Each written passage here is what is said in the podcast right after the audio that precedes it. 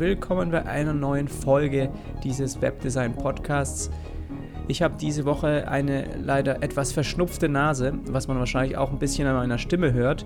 Ich gebe aber mein Bestes, es mir nicht anmerken zu lassen und trotzdem ähm, diese Woche einen Podcast aufzunehmen. Und zwar geht es heute um das Abstimmen von Layouts. Und ich kann mir gut vorstellen, dass auch du fertige Layouts im Team oder mit dem Kunden oft per E-Mail kommunizierst oder ja sozusagen, dass der Projektmanager Updates und Aktualisierungen als E-Mail-Anhang schickt. Und das ist oft so der erste nachvollziehbare Weg, an den die meisten denken, aber er bringt schnell auch einige Probleme mit sich. Und in dieser Folge geht es um genau fünf Fehler, die passieren, wenn eben dein Layout nicht richtig geöffnet, präsentiert und betrachtet wird. Das ist die Folge Nummer 7 und jetzt geht's los.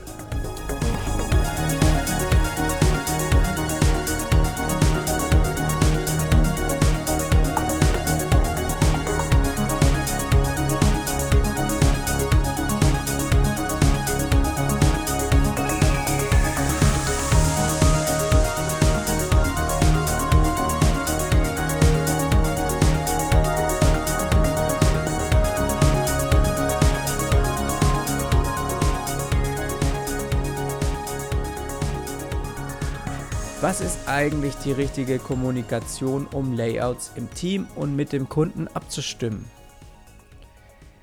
Ich arbeite gerade als Design-Freelancer an einem ja, etwas größeren Projekt, bei dem auch viele unterschiedliche Parteien mitwirken. Und wie so oft, das kennst du bestimmt auch, läuft die Hauptkommunikation über E-Mails.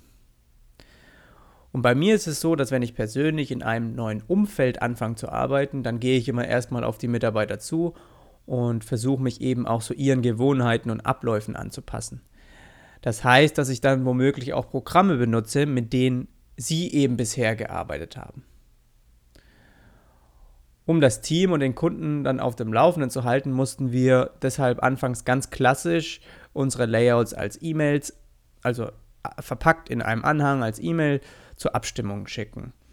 Und diese hatten wir als einzelne Bilder oder in PDF-Dokumenten zusammengefasst. Und wie ich dir später noch erzähle, ähm, haben wir es aber geschafft, diesen Prozess zu verändern und das ganze Team erfolgreich auf ein neues Werkzeug umzustellen. Und das möchte ich dir so ein bisschen auch heute erzählen. Und das ging aber nicht einfach nur so. Wir mussten auf jeden Fall die Vorteile logisch und verständlich erklären und dafür durfte ich auch erstmal die Probleme hinterfragen. Also was gibt es überhaupt für Probleme, wenn du deine Layouts als E-Mail-Anhang zuschickst? Und da diese grundlegend für alle Designer gelten, möchte ich sie auch irgendwie hier nochmal kurz zusammenfassen und habe mir gedacht, dass das auch für den Podcast eigentlich eine gute Folge wäre. Also die, hier sind die Gefahren, die entstehen, wenn Layouts und Designentscheidungen über E-Mails abgestimmt werden. Und die folgenden Punkte sind bei mir alle schon vorgekommen und betreffen sozusagen Kollegen und Mitarbeiter aus deinem Team auch, sowie Kunden und mögliche weitere Empfänger, die eben ja beim E-Mail-Verkehr immer in CC gesetzt werden und sich die Layouts anschauen. Und der erste Punkt ist, geh davon aus, dass dein Layout nicht in der richtigen Auflösung gezeigt wird. Also ein Web oder ja, so ein Interface-Design kann eben schnell auch mal ziemlich lang werden. Und womöglich exportierst du es sogar noch doppelt so groß, damit es auch auf hochauflösenden Displays gut aussieht. Und wenn du es dann als E-Mail schickst, dann sieht der Empfänger das Design letztendlich ja, vielleicht in 100% oder womöglich nur in 75% ähm, Auflösung, da da sein Programm irgendwie die Vorschau automatisch verkleinert.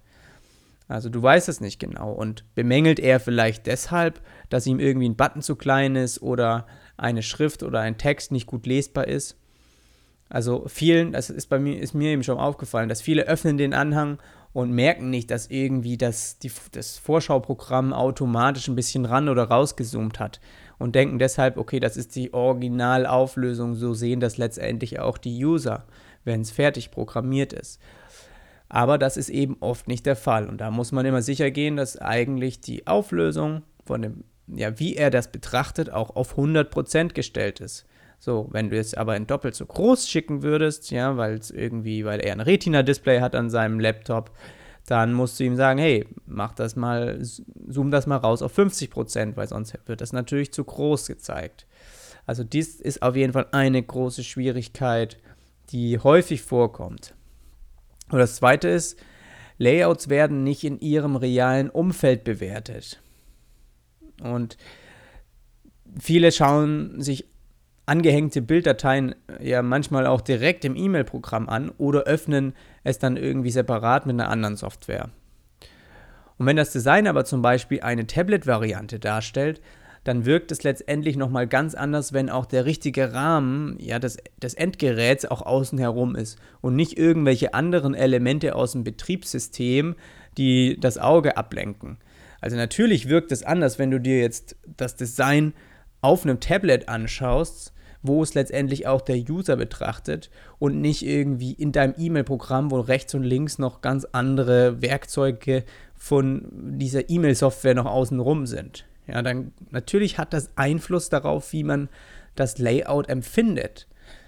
Und ein zusätzliches Problem ist auch, dass beurteilt jemand zum Beispiel das Design aus seinem Desktop-Computer, sagen wir mal, dann hat dieser einen anderen Viewport, also so einen, den, den tatsächlichen Ausschnitt, den der User auch letztendlich sieht, als zum Beispiel das Tablet, für das das Layout eigentlich angelegt ist. Und das weißt du ja auch, dass wenn du ein Tablet vor dir hast und darauf eine Website betrachtest, dann keine Ahnung, wie zum Beispiel beim iPad ist das Tablet, Tablet Viewport Größe, die Höhe ist dann 768, aber der Laptop oder der Desktop-Computer, an dem der Kunde oder Mitarbeiter das anschaut, der ist natürlich viel höher und kann dadurch kann er auch mehr sehen. Und das ist eben für die Beurteilung, was letztendlich der User am Ende sieht, auch wichtig zu beachten. Nächster Punkt ist unnötig Zeit und Speicherplatz verschwenden. Und zwar Layouts, die als E-Mail-Anhang geschickt werden, nehmen schnell auch an Dateigröße zu. Und das verlängert dann auch das Senden und Empfangen und verschwendet unnötig Zeit und Speicherplatz. Das ist einfach noch so ein kleiner Punkt am Rande, aber den sollte man nicht vergessen, weil irgendwann auch natürlich der Speicher irgendwie, keine Ahnung, vom E-Mail-Server voll ist und dann muss man wieder irgendwie einen Techniker fragen, was da los ist oder auch auf deinem Rechner einfach. Man löscht E-Mails, ja, vergisst auch oft E-Mails zu löschen und dann bleiben eben diese ganz großen Layout-Dokumente immer als Anhang damit drin und ja, ist einfach unnötig.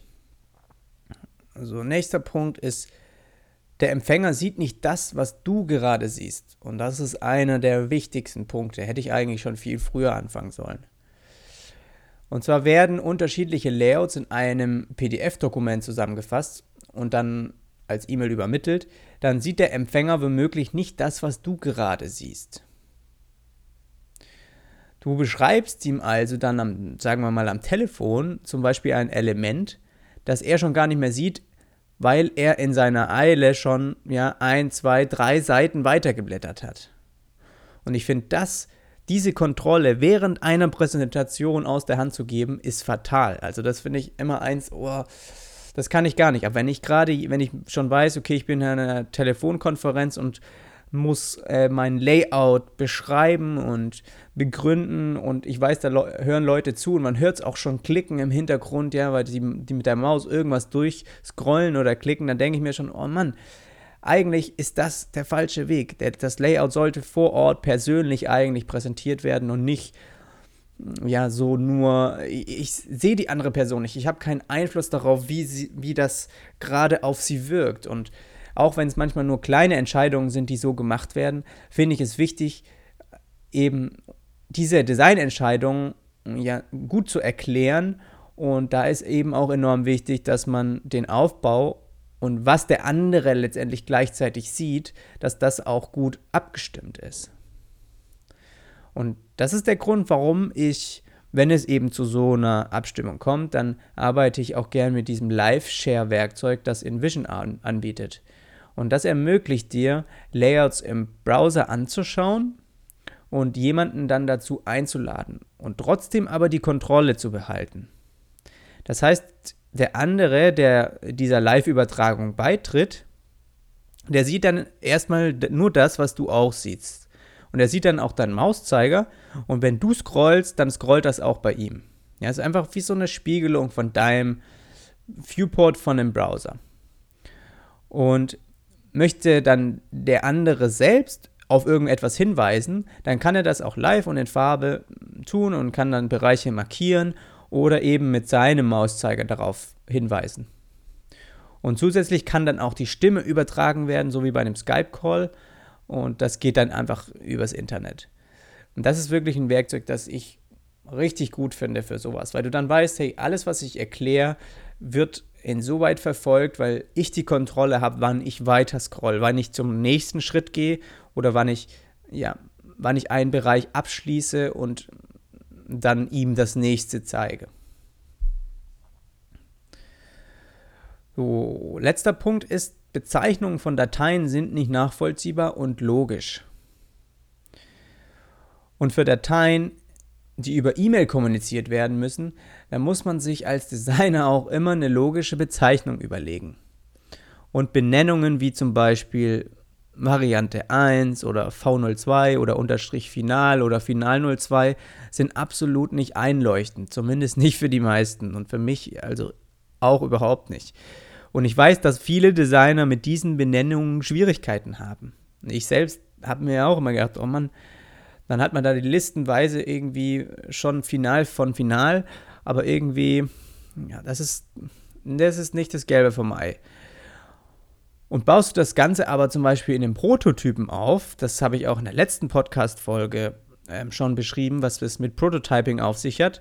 Also wenn, wenn dich das jetzt mehr interessiert, dann hör die, die Folge davor einfach nochmal an. Also wenn du es mit einem Prototypen aufbaust, dann gibt es dazu einen festen Link, der geteilt werden kann. Und der verändert sich auch nie. Das heißt, egal welche Dateien du im Hintergrund umbenennst oder ersetzt, das bekommt der Betrachter gar nicht mit. Der hat immer nur diesen einen Link zum Prototypen und mehr nicht. Wenn quasi ein Bild ersetzt wird oder umbenannt, dann ja, ändert sich einfach nur bei ihm der Name. Aber er hat keinen Einfluss darauf oder sieht, sieht nicht, was sich da verändert. Das war jetzt falsch gesagt. Er sieht, er sieht natürlich, was sich verändert, wenn im Layout sich was verändert hat, aber er sieht keine, ja, irgendwelche endlos langen Listen von Dateien, die in einem Ordner zusammengefasst sind. Und somit gehören dann irgendwie so Erklärungen, wenn dich jemand fragt, hey, wo war das nochmal drin? Ja, warte mal, ich glaube, das war in der Datei V02-Final. Das, das brauchst du dann nicht mehr, das gehört der Vergangenheit an. Du schickst einfach eine E-Mail mit dem Betreff Layout Update und dann fügst du den Link ein zu dem Prototypen. Und das war's. Und dafür muss sich der Empfänger auch nirgends anmelden oder ein Konto erstellen. Ist einfach super einfach gemacht. Und ich weiß, dass die, es gibt bestimmt noch zusätzlich noch mehr Probleme, die ich jetzt irgendwie hier noch nicht ähm, genannt habe. Aber das sind erstmal die, die mir sofort eingefallen sind, die ich auch bei unserem Projekt in dem Team eben genannt habe. Und ja, mit diesen Gründen haben wir es zum Glück jetzt im Nachhinein vollständig geschafft, das ganze Team sowie den Kunden auf InVision umzustellen. Und sogar Diskussionen, Fragen und Kommentare von den Entwicklern werden ab jetzt eben direkt im Layout kommuniziert und von uns dann den Designern oder von denen, die auch im Team sind, dann beantwortet. Und bei Fertigstellung wird es dann eben auch als erledigt markiert. Und ich möchte gar nicht wissen, wie viel Zeit und E-Mail-Verkehr wir uns dadurch schon gespart haben. Also das ist wirklich ein sehr empfehlenswerter Prozess. Und solche neuen Design- und Arbeitsprozesse in ein schon bestehendes Team zu bringen, ist nicht einfach, da eben dadurch bestimmte Gewohnheiten bei allen Beteiligten verändert werden müssen. Und womöglich müssen sich dann auch die anderen noch irgendwo neu anmelden und das stellt dann auch irgendwie wieder so eine zusätzliche Hürde dar. Und ich kenne das selber von mir, dass ich sowas immer sehr, also neue, neue Werkzeuge oder neue Programme, die ich benutzen soll, denke ich immer erst so, hm, habe ich eigentlich keinen Bock drauf und will mich auch erst recht nirgends dafür anmelden. Aber deswegen muss man das so ein bisschen mit Vorsicht angehen. Und du solltest von Anfang an darauf achten, dass eben dieser Schritt gut vorbereitet ist und du auch die Vorteile wirklich griffbereit hast. Das heißt, sobald es dann dazu kommt, ob es irgendwie eine Alternative gibt oder du was erklären musst, dann muss es eben bei dieser ersten Vorstellung schon sitzen. Und das muss auch so präsentiert werden, dass anschließend alle irgendwie yippie, freudig in die Hände klatschen und mit nichts anderem mehr arbeiten wollen. Und versuch am besten nicht das Ganze wie eine Bombe einkachern zu lassen, weil irgendwie sowas wie, keine Ahnung, so arbeite ich und das ist der beste Weg, das kommt eben meistens nicht gut an. Und der erste wirklich professionelle Schritt von deiner Seite aus sollte immer zuerst die Anpassung sein. Wenn du aber alles gut vorbereitest und anschließend alle Vorteile und Auswirkungen geklärt werden, dann sollte es auf jeden Fall kein Problem sein, denke ich. Und ja, bei einer Frage kannst du auf jeden Fall auch mich nochmal kurz anschreiben bei jonasarlet.com slash Kontakt. Das war heute also mal eine äh, wieder kurz und knackige Folge, weil es wie gesagt mir nicht ganz so gut geht diese Woche und ich glaube, ich muss jetzt auch lieber noch mal ein bisschen ähm, Mittagsschläfchen halten.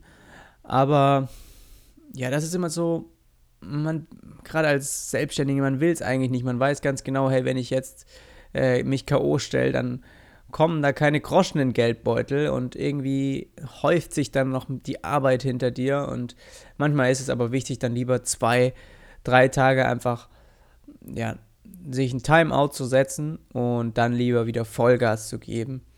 Und auch wenn es sehr selten passiert, aber ich denke, dass ähm, ja, der Körper, also der merkt eben auch, wenn es einfach mal nicht mehr geht und wenn es schlapp wird und dann sollte man auch darauf hören, weil sonst bringt man eh nichts Gescheites zustande. Aber ich finde es trotzdem interessant, dass ich irgendwie letztes Jahr auch, glaube ich, nur einmal krank war und so, und einfach auch nur so ein paar Tage. Also das hängt vielleicht auch ein bisschen damit zusammen, dass ich ähm, ja Homeoffice im Homeoffice arbeite und nicht ständig irgendwie im Umfeld von anderen Leuten bin, die eventuell mal Krankheiten mit sich rumtragen. Aber ähm, ja, trotzdem hoffe ich, dass du gesund bleibst und dass du die Woche gut überstehst. Nächste Woche habe ich Geburtstag. Nicht ich selber, sondern dieser Blog oder dieser Podcast. Der Podcast ist natürlich jetzt erst seit diesem Jahr äh, an den Start gegangen. Aber mein Blog sozusagen, ich schreibe seit einem Jahr dann ähm, regelmäßig, also wöchentlich Beiträge. Und das möchte ich so ein bisschen feiern mit einem Rückblick. Und da habe ich ein paar sehr interessante, ja, wie soll ich sagen, Veröffentlichungen zu machen. Also es gibt ein bisschen was aus der Statistikbox und einfach wirklich krasse Erfahrungen, die ich jetzt in dem Jahr gemacht habe und was es mir überhaupt gebracht hat, dieses Content-Marketing-Werkzeug zu benutzen. Und ich glaube, das hilft dir auch so ein bisschen weiter, gerade wenn du auch vielleicht als Selbstständiger ein bisschen auf Kundenakquise immer bist und ob es sich lohnt, in so einen Blog anzufangen zu schreiben und was man einfach da so mitnehmen kann. Also schalt gern nächste Woche wieder rein. Ähm, wenn du Bock hast, folg mir gerne auf Instagram, da teile ich jede Woche oder eigentlich regelmäßig, sogar jeden Tag, ähm, ja, ein paar Einblicke in meine Arbeitswelt. Und ich würde mich freuen, dich da zu sehen. Ansonsten mach's erstmal gut. Bis dann.